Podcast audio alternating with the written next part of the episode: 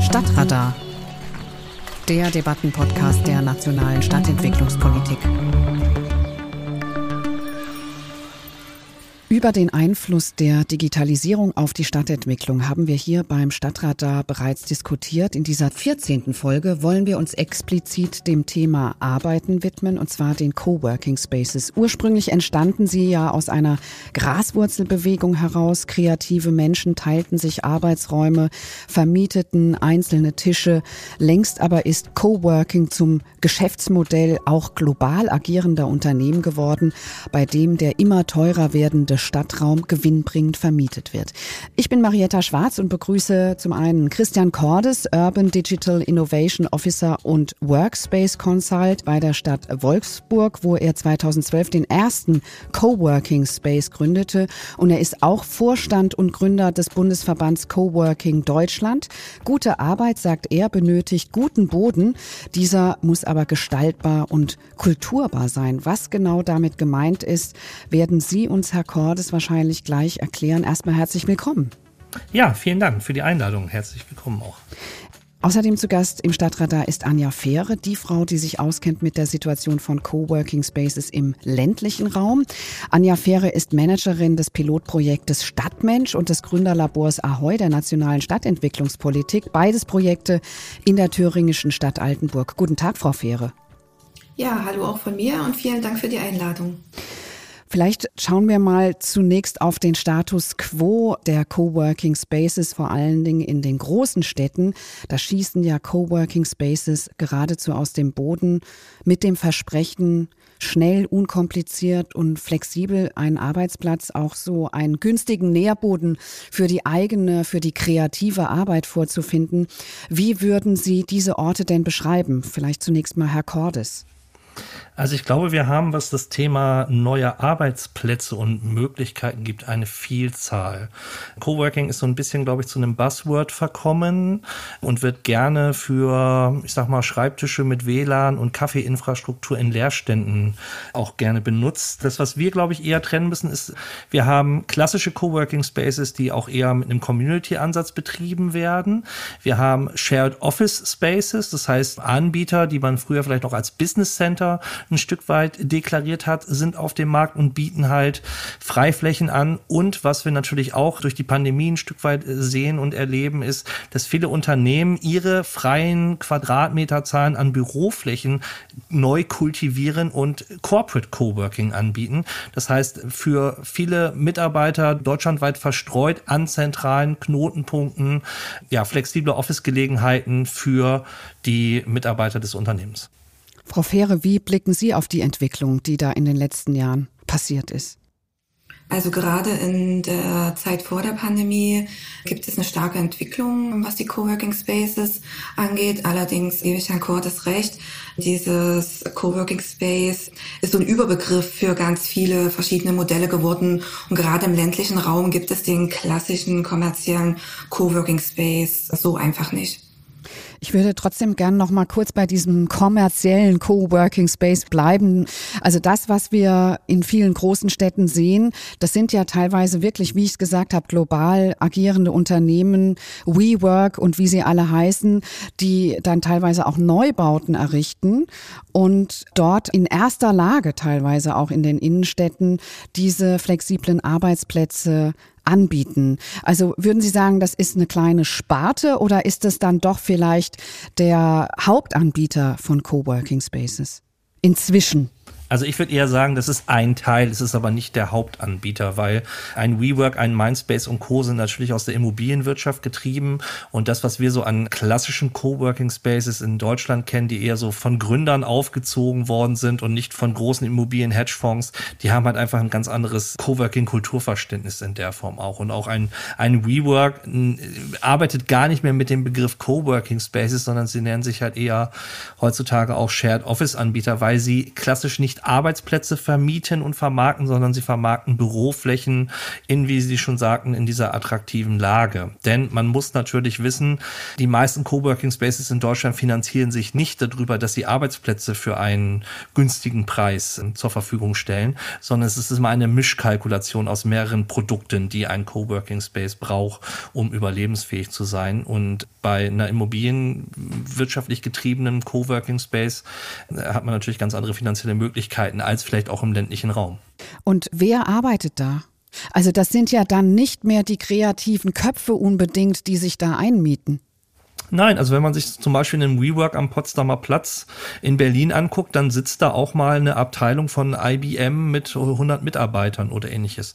Man könnte jetzt ein bisschen vielleicht, ich, ohne es gehässig zu meinen, sagen, es ist eine Outplacement-Maßnahme, damit Unternehmen Büroflächen abmieten können oder reduzieren können und relativ flexibel im Markt agieren, indem sie halt einfach Plätze in Coworking Spaces anbieten. Das schafft ihnen natürlich von der planerischen Seite halt eine gewisse Freiheit dass sich da auch mal ein Freiberufler oder ein Kreativer verirrt. Das passiert, aber klassisch, wenn man sich alleine Berlin anguckt und die Coworking Space Nutzungen dort, dann sind halt eher in kleineren und inhabergetriebenen Coworking Spaces die Kreativen zu finden und nicht in den großen Ketten. Werden auch Räume in den Städten, Räume und Flächen durch solche Coworking Spaces verdrängt? Also ist es eine Form von Gentrifizierung? Also ich glaube nicht unbedingt, dass ein klassischer Coworking Space Gründer, so wie wir ihn kennen, in dieser 1A Filetlage sich die Immobilienpreise leisten würde und da auf derselben Stelle, wo WeWork oder andere größere Anbieter den Coworking Space öffnen würde.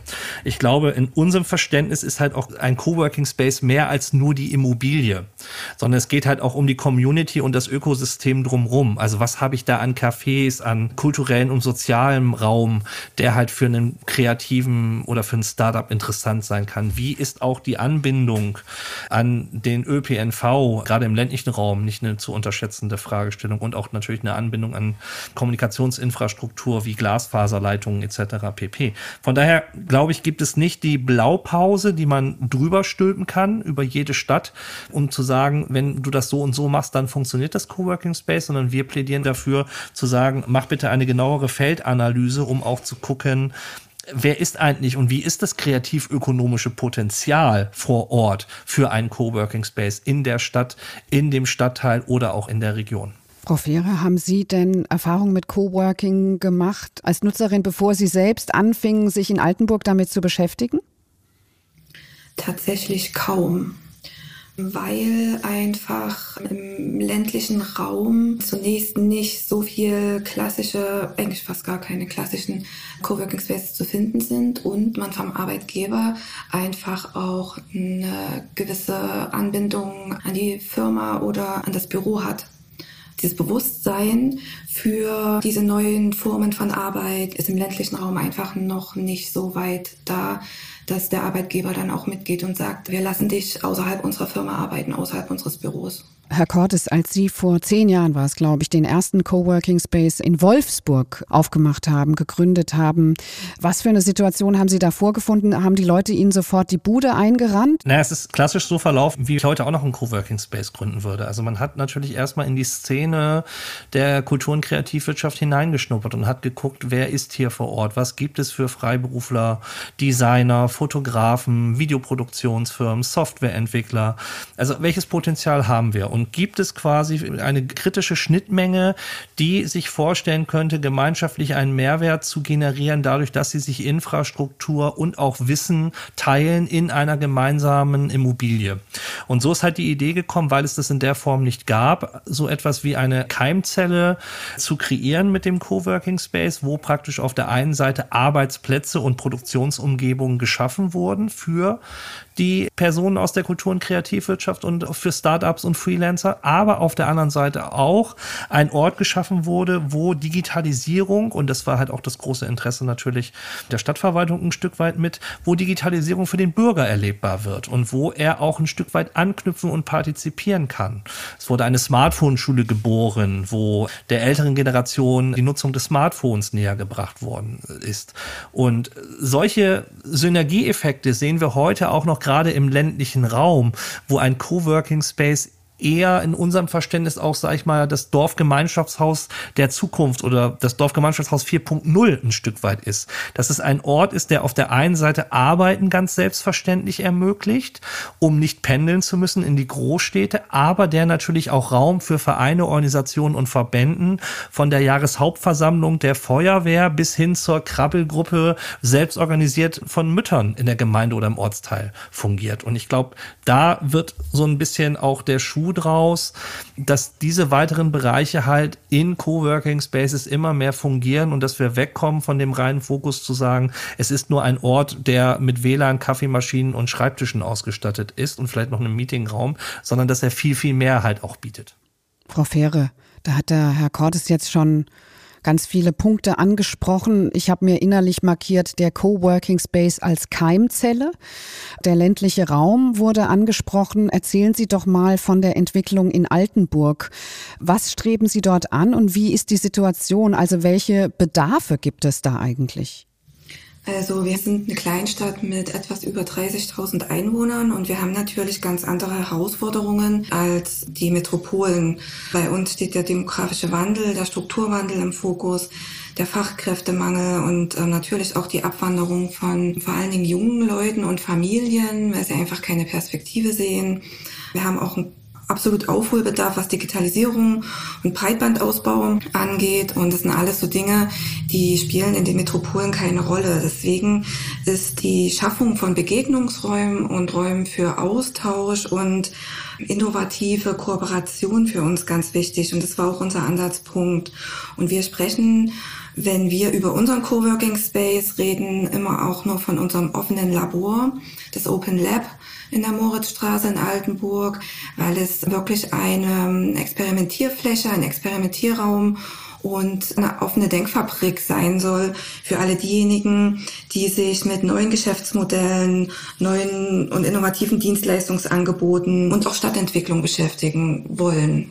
Wie sieht denn da so ein Tag aus in diesem Labor? Wer kommt da? Wer geht da? Sind das immer die wieder selben Leute oder wechselt das? Was passiert da in diesem Stadtlabor? Also es ist auf jeden Fall immer sehr bunt bei uns und es ist ein, ähm, manchmal ein sehr wuseliger Raum, wo viel passiert. Es gibt aber auch ruhige Phasen, wo man ähm, gut arbeiten kann. Es sind nicht immer dieselben, aber es ist natürlich so ein Kern an Kunst- und Kulturschaffenden, kreativen Leuten, vor allen Dingen auch Menschen, die einfach alternative Geschäftsmodelle für sich entdecken wollen. Wir unterstützen auch gemeinwohlorientierte Gründer und Gründervorhaben bei uns im Open Lab, haben das also kombiniert mit einem Gründerlabor und auch mit der sogenannten Farbküche. Das ist ein kreativer Werkstatt für Menschen, für Kinder, Jugendliche, Erwachsene, auch psychisch Kranke. Also wir sind da sehr bunt und wie der Name eben schon sagt, Open Lab sehr offen und experimentierfreudig. Aber Sie haben denke ich, auch mit Ausschreibungen Leute da gehabt, die sich beworben haben mit bestimmten Konzepten, oder? Genau. Wir werden ja auch gefördert über dieses Ab-Thüringen-Programm, das sich zur Aufgabe gemacht hat, Coworking Spaces in Thüringen zu vernetzen. Und darüber werden auch Arbeitsplätze finanziert und gefördert. Und wir haben darüber auch Gründer, Kreative, Startups bei uns sitzen, die wirklich das als Arbeitsflächen nutzen. Wir garantieren dort auch einen Zugang über ein app-basiertes Schließsystem. Wir haben auch noch einen zweiten Raum der etwas kleiner, also unser Raum ist 290 Quadratmeter groß und offen. Wir haben aber einen zweiten Raum, der etwas höher liegt. Den kann man alleine nutzen oder in einer kleinen Gruppe, der dann auch etwas mehr Ruhe garantiert. Herr Cordes, erinnert Sie das, was Frau Fähre erzählt aus Altenburg an die Anfangszeiten in Wolfsburg oder ist das ganz anders? Ein Stück weit ist es tatsächlich mit den Anfangszeiten vergleichbar und ich glaube, es ist tatsächlich auch bundesweit so, dass wir halt feststellen, auch als Bundesverband, dass in vielen Regionen, wo Coworking Spaces entstehen und aufmachen, es sehr viel aus der Community herauskommt und ähm, Menschen sich halt vernetzen, gemeinsam diesen Ort bespielen und daraus halt auch neue Ideen und auch ein Stück weit neue Formate und Konzepte entstehen. Also zum Beispiel in einigen Coworking Spaces, jetzt haben wir auch gerade gesehen, äh, das Thema äh, wie wollen wir uns in Zukunft ernähren, gerade im ländlichen Raum, solidarische Landwirtschaft, Mitternachtsmärkte, die dort stattgefunden haben, oft in den Coworking Spaces, in den Arealen. Also dass die Flächen, diese Veranstaltungsflächen, die es auch gibt, halt sehr multifunktional auch genutzt wird, auch mit Themen der Veränderungen vor Ort, die die Menschen und Nutzer in irgendeiner Art und Weise beschäftigt und ja bewegt. Frau Fähre, sind solche neuen Konzepte, Ideen und Kooperationen bei Ihnen im Coworking Space in Altenburg auch entstanden? Ja, auf jeden Fall. Also bei uns spielt der Netzwerkgedanke die herausragende Rolle. Dort treffen sich eben diejenigen, die auch stadtentwicklungstechnisch einfach mitmachen wollen und ja, vernetzen sich und kooperieren dann miteinander, erspinnen dort auch ihre Ideen und tragen das dann raus in die Stadt. Und das ist für uns ganz wichtig weil wir so eben die Orte in der Stadt, die lange vernachlässigt sind, beziehungsweise auch die Leerstände wiederbeleben können. Können Sie mal ein Beispiel sagen? Ein gutes Beispiel ist der Rossplan. Das ist ein alter historischer Pferdemarkt bei uns, der jetzt wirklich viele Jahre einfach aus dem Sichtfeld der Stadtgesellschaft herausgerückt ist, nur noch als Parkplatz benutzt wurde und nicht mehr wirklich als Stadtraum, der irgendwie ja, belebt werden kann. Und dort hat jetzt ein Teil unseres Netzwerks den Platz der Almente erschaffen, also ein Gemeinschaftsort. Und mittlerweile, dieser Platz ist umstellt von vielen Gebäuden, viele, die auch leer stehen. Mittlerweile drei Räume belebt. Eins davon ist sogar ein ganzes Haus, das als Experimentierfläche, als sogenanntes Wächterhaus jetzt für drei Jahre betrieben wird und dort ähm, einfach Anziehungspunkt für viele kreativ schaffende Künstler ist, die auch von außerhalb kommen und dort einfach das Objekt auch als Forschungsobjekt, Untersuchungsobjekt behandeln, die dort aber auch einfach unterkommen können und dort einfach auch erstmal in der Stadt ankommen können. Also ein sehr tolles Feedback, was wir jetzt erst von zwei Weimarern bekommen haben, die einfach auf der Durchreise waren bei uns, war, dass sie gesagt haben, es ist unwahrscheinlich einfach, in Altenburg anzukommen. Man wird quasi so sozial in die Stadt hineingesaugt und wird von einem zum anderen geschickt und entdeckt die Orte spielerisch. Und das ist genau das, was bei uns ähm, im Fokus steht, die soziale Infrastruktur, die wir eben über dieses Open Lab aufbauen können. Mhm. Was mich jetzt nochmal interessieren würde, nach wem haben Sie gesucht, als Sie dieses Lab gegründet haben? Also sind dort im Prinzip Menschen, die aktiv Stadtentwicklung betreiben oder sind da auch Gründer, die ihr eigenes Business aufbauen und nebenher mal in einer Plauderei, sag ich mal, Ideenentwicklung? Also ist das ein dezidiertes Stadtentwicklungsprojekt? Ja, also es ist ein Stadtentwicklungsprojekt. Wir haben im Rahmen der nationalen Stadtentwicklungspolitik diesen Raum, das Open Lab, äh, sofort mitgedacht als wichtigen Ausgangspunkt für Stadtentwicklung. Und es ist einfach ein Punkt, an dem Leute sich begegnen und Impulse nach außen getragen werden. Äh, diese Begegnungsorte sind so nicht vorhanden gewesen in Altenburg. Diese auch konsumfreien Begegnungsorte. Also sicherlich kann man sich im Café treffen oder in einem Restaurant oder wo auch immer in der Kneipe, aber das ist nicht dasselbe. Wir brauchen diese Arbeitsflächen, die einfach gemeinsam auch Innovation und in unserem speziellen Fall auch soziale Innovation hervorbringen und dann wieder neue Projekte in der Stadt anstoßen. Mhm. Das heißt, das wächst, ja, wenn ich Sie richtig verstehe, wenn Sie sagen, da wurden inzwischen auch Wächterhäuser in Teilen oder in, in, mit einzelnen Räumen vergeben. Das ist ein wachsendes Projekt? Das ist in jedem Fall ein wachsendes Projekt. Das entwickelt sich mittlerweile auch unwahrscheinlich schnell. Sicherlich auch ein Motor war die Förderung des äh, Bundesinnenministeriums. Das darf man hier nicht verschweigen. Allerdings braucht es auch immer die entsprechende Stadtgesellschaft dazu, die das Ganze dann umsetzt. Hier in Altenburg ist die Förderung auf fruchtbaren Boden gefallen. Es gab diese Menschen vor Ort, die das unbedingt umsetzen wollten. Und mittlerweile haben wir im Rahmen des Projektes 19 Bürgerprojekte unterstützt und entwickelt. Diese wiederum tragen jetzt auch Früchte. Also aus einem Gemeinschaftsgartenprojekt sind mittlerweile vier geworden. Ähm, es existiert alles nach der Förderung, weil diese ist jetzt am Ende März beendet. Es wird alles nach der Förderung weitergetragen von individuellen Vereinen, Initiativen, auch der evangelischen Kirchgemeinde sind verschiedene Orte entwickelt worden, wie zum Beispiel der Hofsalon oder auch die Geschichtswerkstatt oder eben auch dieser Platz der Allmende. Von daher, das hat sich extrem entwickelt, extrem gut. Die soziale Struktur hat sich entwickelt und eben diese vielen Orte, die es vor diesem Projekt nicht gab. Herr Cordes, hört sich nach einer Wahnsinnserfolgsgeschichte an. Ist das das, was Sie häufig hören, so auch in Ihrem Verband, dass Stadtentwicklung durch Arbeitsorte so gut gelingen kann? Das ist das, was wir bundesweit tatsächlich sehr, sehr oft erleben, dass viele neue, wir sprechen immer von Side-Tracks sich ergeben aus Coworking Spaces heraus, die praktisch mit neuen Ideen, Veranstaltungsformaten, Produkten rauskommen, um halt auch auf die Stadtgesellschaft einzuwirken, beziehungsweise ein Stück weit, ja, Stadt und Co. mitzugestalten. Mhm. Und was braucht man dafür? Was sind die Voraussetzungen, Frau Fähre? Was sind da so Ihre Erfahrungen, damit das gelingen kann, damit sich da etwas entwickelt?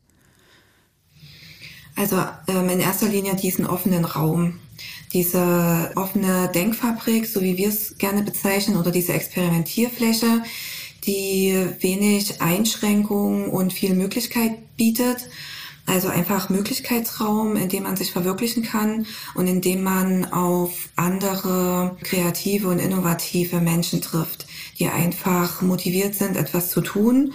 Ich muss dazu sagen, bei uns ist das in äh, erster Linie wirklich eine sehr engagierte Zivilgesellschaft. Also Menschen, die das nach ihrem eigentlichen Job oder einfach nebenbei tun und sich dafür einsetzen. Es gibt mittlerweile auch die Bestrebung einiger, ihre gemeinwohlorientierten Ideen für die Stadt in ein Geschäftsmodell zu bringen und davon leben zu können. Also davon reich werden will bei uns ohnehin keiner, aber es ist halt einfach so, dass Förderungen immer an bestimmte Bedingungen geknüpft sind und irgendwann auslaufen. Deswegen ist es toll, wenn sich eigene wirtschaftlich tragfähige Modelle entwickeln lassen für diese Ideen aber es braucht diesen offenen, unkomplizierten Raum, der einfach zugänglich ist für alle. Dennoch ist ja nicht jeder Coworking Space ein Stadtentwicklungsprojekt, ein gefördertes. Ich frage mich so ein bisschen, was passiert denn an den Orten, wo jemand wirklich an seinem eigenen Business arbeitet und nicht irgendwie als Kreativer Konzepte entwickelt, die für die Entwicklung der Stadt gemacht sind. Also, Herr Cordes, wie wirkt so ein ganz normaler Coworking Space auf sein räumliches Umfeld sich aus? Naja, er wirkt sich in der Form aus, dass er natürlich auch mit seinem Umfeld, und das ist das, was wir als äh, ökonomisches Potenzial auch ein Stück weit beschreiben, interagiert. Also mit den Kaffeebetreibern, mit den Kulturinstitutionen in, im Stadtteil, in der Region gibt es schon Vernetzung. Also ein Coworking Space ist kein Closed Shop in der Regel, der nur nach innen arbeitet, sondern der auch sehr, sehr viel Kooperationspartner halt sucht, weil er praktisch größere Veranstaltungsflächen seinen Kunden oder seinen Nutzern auch zugänglich machen will, weil er natürlich auch weiß, dass ein Coworker nicht zehn Stunden nonstop in einem Coworking Space ist, sondern auch mal rausgeht, einen Kaffee trinkt, irgendwo Mittagessen geht und damit dieses Umfeld auch ein Stück weit braucht. Und da ist es völlig normal, dass man, wie gesagt, mit anderen in Interaktion tritt und letztendlich sich zusammentut bei vielen Dingen. Frau Fähre, was passiert Ihnen, wenn jetzt diese Förderung ausläuft, die Finanzierung dann vielleicht auch wegfällt? Sie haben ja gesagt, das wird weiterleben, aber Gelder fehlen dann ja schon, oder? Genau, also unsere Förderung ist ja ausgelaufen und wir leben quasi noch. Also es ist erstmal ein gutes Zeichen. Allerdings ähm, möchte ich auch nicht verschweigen, dass eine Schweizer Stiftung uns weiterhin fördert, nicht mehr mit der finanziellen Untermauerung, wie das das BMI getan hat, aber äh, immerhin so, dass der Raum gehalten werden kann. Allerdings, und das ist jetzt der Punkt, den ich vorhin schon mal angesprochen habe, natürlich in einer gewissen äh, Multifunktionalität. Also wir betreiben dieses Coworking Space auch als Gründerlabor und fördern dort gemeinwohlorientierte Gründervorhaben und unternehmerisches Denken, so dass Menschen mit ihren Ideen für die Stadt eben auch in eine wirtschaftliche Selbstständigkeit kommen können und stellen dort in diesem Gründerlabor auch andere Dienstleistungsangebote zur Verfügung, ja, wie Workshops oder überhaupt Vernetzungsveranstaltungen und so weiter. Coworking hat das Potenzial zur Transformation wir haben das jetzt schon gehört. Was auch ein zentrales Thema der neuen Leipzig-Charta ist, also Städte sollen ja zu autonomen oder eigenständigen Wirtschaftsstandorten werden, beziehungsweise sie sollen es bleiben. Stadtplanung soll die Voraussetzung schaffen für so eine innovationsfreundliche Umgebung, Förderung der Digitalökonomie. Wie kann diese Transformation funktionieren? Welche Werkzeuge brauche ich dafür, vielleicht auch jenseits der Förderung, Herr Cordes? Also ich glaube, wenn wir um das Ausbluten der Innenstädte äh, diskutieren, dann brauchen wir, glaube ich, ein Umdenken auch in der Immobilienwirtschaft zu sagen, wir lassen auf uns auf Experimente und halt auch auf temporäre und vielleicht auch nicht langfristigere Projekte ein. Zum Beispiel wenn man eher danach schielt, zu gucken, einen Zehn-Jahres-Mietvertrag abzuschließen, der kalkulierbar bleibt, dann ist das natürlich schön. Aber eine Mikrobraumanufaktur zum Beispiel in einem großen Leerstand, um einen Pop-up-Space oder ähnliches zu machen, der ist nicht auf zehn Jahre unbedingt ausgelegt, sondern vielleicht hat er nur eine Halbwertszeit von zwei oder drei Jahren.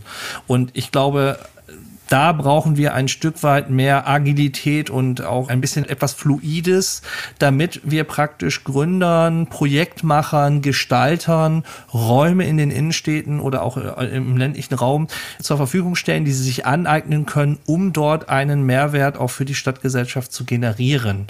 Und das ist auf der einen Seite natürlich eine Frage der einer Grundfinanzierung und im Zweifelsfall auch natürlich an Fördermitteln, aber es hängt auch sehr viel an der Immobilienwirtschaft, solche ja, Bereiche zu enablen und überhaupt Kreative dort reinzulassen und auch den Mut zu haben, diesen Weg zu gehen, ohne das Gefühl am Ende für die Immobilienwirtschaft zu haben, dass die Immobilie im Wert sinken könnte, weil sie halt mal ein bisschen bunter, quirliger und vielleicht auch nicht hochglanzrepräsentativ ausgestattet und genutzt wird, sondern halt, wie gesagt, als Pop-up-Store oder ähnliches.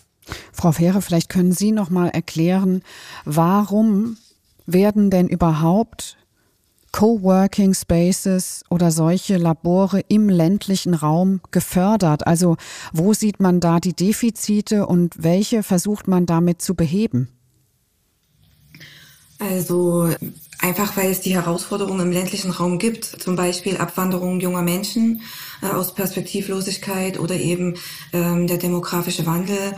Deswegen ist es wichtig, eine soziale Gemeinschaft aufzubauen und eine Gemeinschaft aufzubauen, die durch ihre innovativen Ideen, wie soll ich sagen, sich selbst hilft und selbst wieder in die Leerstände reinzukommen von denen wir auch in Altenburg innerstädtisch sehr viel haben. Gerade wenn wir über unsere Coworker in unserem Lab sprechen, die an ihren Gründungsvorhaben arbeiten, ist es durchaus vorstellbar, dass sie mit ihren Ideen diese Läden, die am Markt leer stehen, wiederbeleben.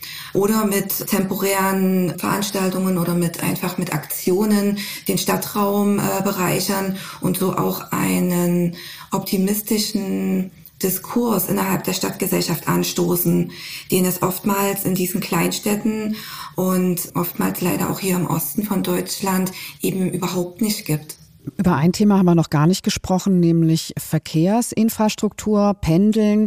Das wird ja auch oft eingeführt als großer Vorteil von Coworking Spaces, von neuer Form der Arbeit, unabhängig vom Arbeitsplatz, dass man eben möglicherweise nicht mehr pendeln muss oder nicht mehr so viel pendeln muss. Beobachten Sie das in Altenburg oder in der Region auch oder wären solche Orte in Altenburg auch für einige Bürger eine Alternative zum Pendeln? Wäre durchaus äh, eine Alternative. Wir liegen ja so im Speckgürtel von Leipzig. Allerdings habe ich das selber jetzt so in der Form noch nicht erlebt, da dieses Pendeln mit der S-Bahn-Anbindung doch noch einfach zu komfortabel ist. Ja, man ist in 40 Minuten da in Leipzig und dann fährt man eben doch rein mit der Bahn. Und ansonsten ist es, wie gesagt, im ländlichen Raum das Bewusstsein für diese neue Art von Arbeit so noch nicht vorhanden. Herr Cordes, haben Sie vielleicht sogar Zahlen dazu, wie sich das entwickelt hat? Das mobile Arbeiten, das Arbeiten unabhängig von dem Firmensitz. Also da haben wir ja jetzt auch zwei Jahre Corona-Pandemie hinter uns. Gibt es da Zahlen? Also es gibt keine belastbaren Zahlen, die wir ermittelt haben, zum Beispiel, ob wir eine signifikante Steigerung in Corona äh, in der Nutzung von Coworking Spaces hatten. Was wir nicht vergessen dürfen, wenn wir über diese Effekte sprechen, dann müssen wir natürlich auch immer gucken, Corona hat uns auch gezeigt, wir hatten in den ersten Wellen andere Probleme, nämlich die Betreuungsprobleme von Kindern und Jugendlichen. Und wenn der Kindergarten nicht auf hatte, konnte Mama und Papa nicht anders als zu Hause arbeiten. Und da hat ihm auch ein Coworking Space in der Regel, außer er hatte eine Kinderbetreuung, nichts genützt, weil es keine Möglichkeit gab, woanders auszuweichen.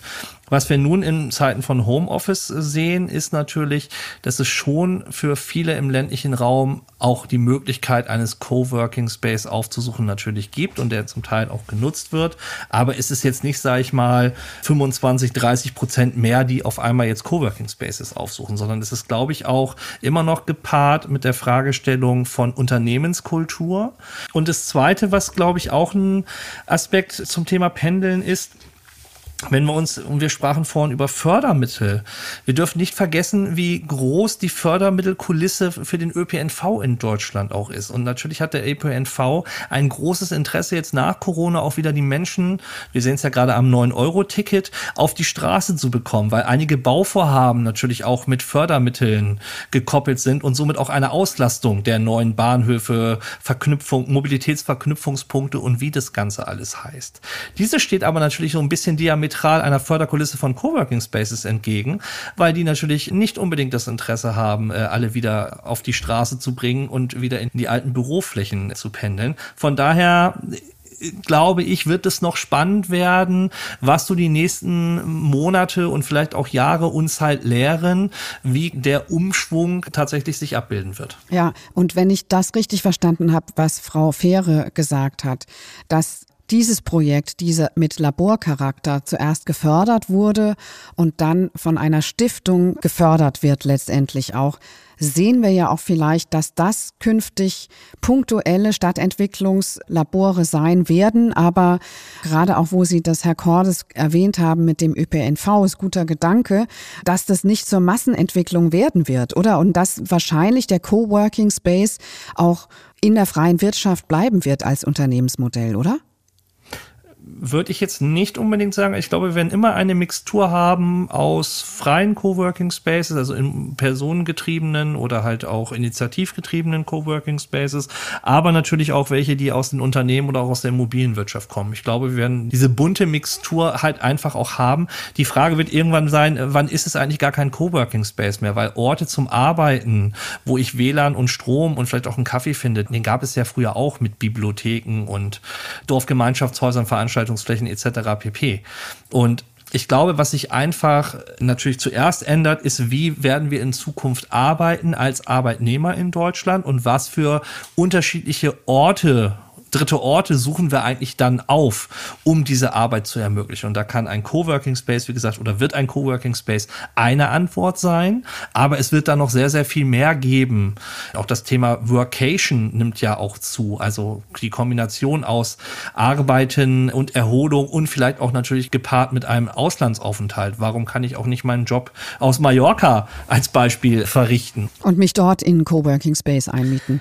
Zum Beispiel, genau, wenn mein Unternehmen das zulässt. Und ich glaube, da haben wir momentan die größere Hürde, nicht das Wollen der Menschen, sondern eher, sag ich mal, die Gesetzgebung oder halt auch die arbeitskulturellen Restriktionen, die halt noch vorherrschen. Hm.